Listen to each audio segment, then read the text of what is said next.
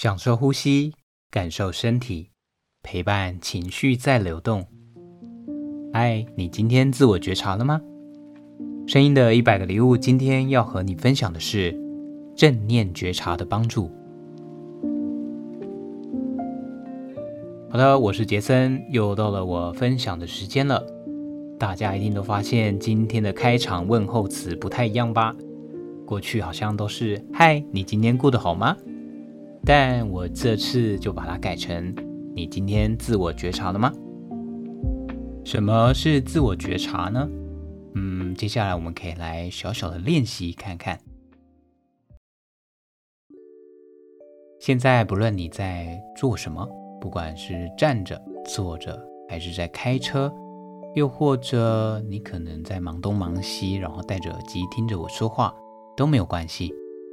想邀请大家，现在给自己三十秒的时间，将注意力回到你的呼吸上面，去感受那个气息。吸气的时候，从你的鼻尖，空气流进了你的鼻腔，然后穿过你的喉咙，进到你的肺部，再感受那个隆起的腹部，或是你的胸腔。吸饱了这口气，慢慢的吐出来，也可以细腻的觉察这口气息从你的腹部、胸腔一路被挤压，再回到你的鼻腔吐出来。当你听着我引导这样一呼一吸的过程中，你的脑海中有闪过了哪些念头吗？你除了专注在呼吸上，是否其实你还在想着很多待会要做的事情？又或者你有特别感觉到你自己的身体哪里特别的紧张或松，或是活络吗？哪里酸疼，哪里又特别的放松？其实，当你有意识的把注意力回到自身的身心状态上面，那就是一个自我觉察的过程喽。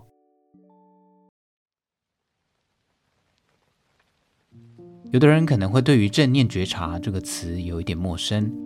其实我们用中文拆解“觉察”这两个字，“觉”就是学习、看见，而“察”就是考察、明辨。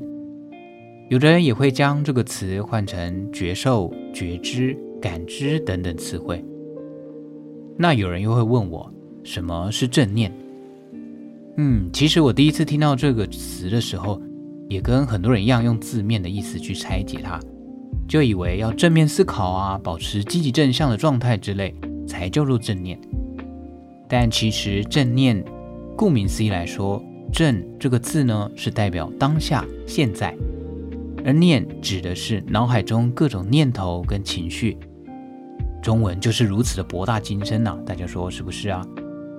那不过正念在英文里头就叫做一个单字，mindfulness。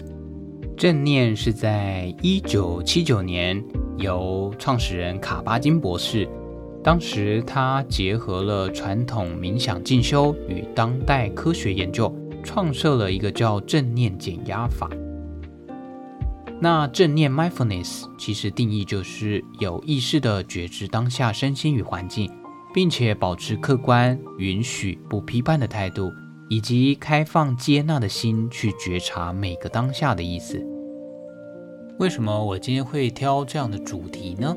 正念觉察的帮助，的确是因为我自己也在上过了正念减压八周的课程之后，在我的工作、生活的身心状态上都得到了很大的帮助。回想起来，我大概是在二零一九年的时候第一次听到正念这两个字，那时候是因为很要好的朋友，他先去参加完了正念减压八周的课程。然后跑来跟我们很开心的一直分享正念有多棒啊，这个课程有多好。然后问了他，但他却没有办法很具体的告诉我们哪里有多好。于是呢，我这个好奇心很重的双子座就整个很想一探究竟。不过也因为那时候的，我想刚刚好的安排吧。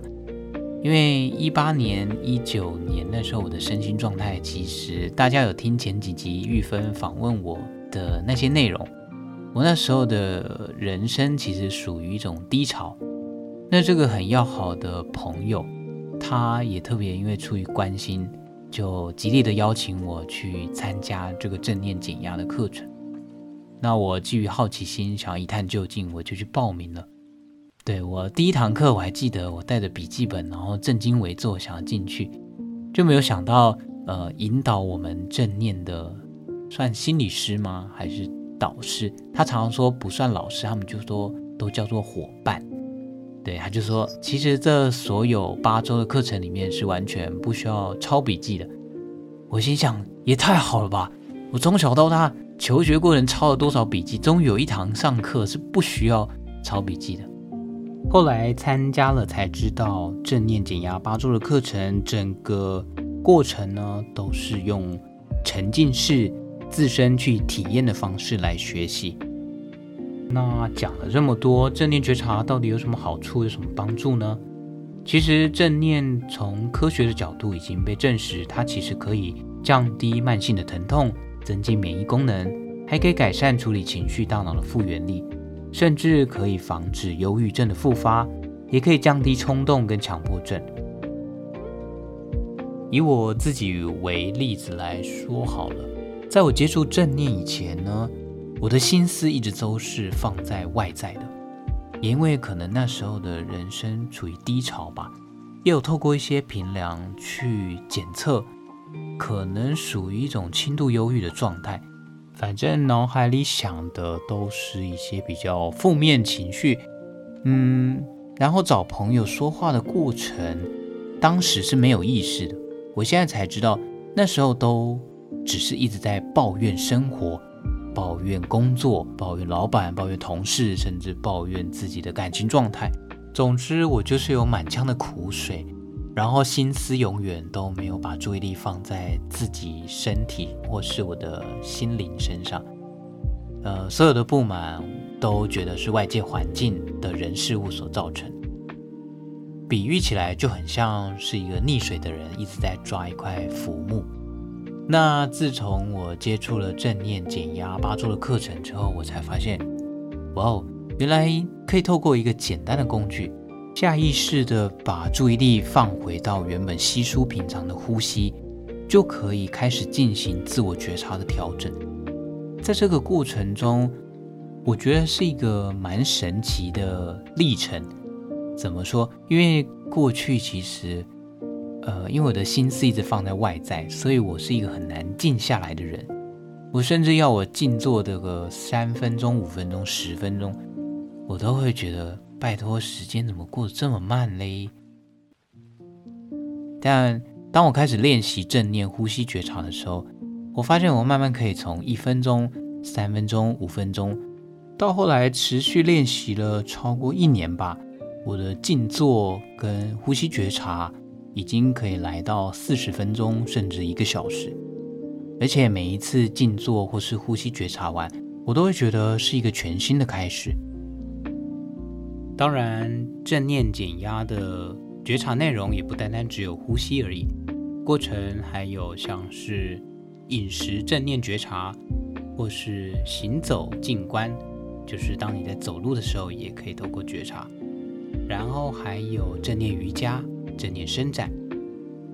哦，还有一个我觉得很棒、对我帮助很大的觉察练习内容，这个练习帮助我改善了长期因为失眠、浅眠会烦躁的心理状态，这练习叫做身体扫描。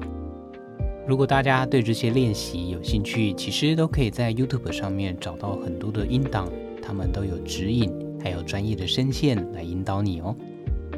那至于正念课程的话，就我知道，目前在台湾有两大机构都有很完善的正念规划，嗯、一个是华人正念减压中心。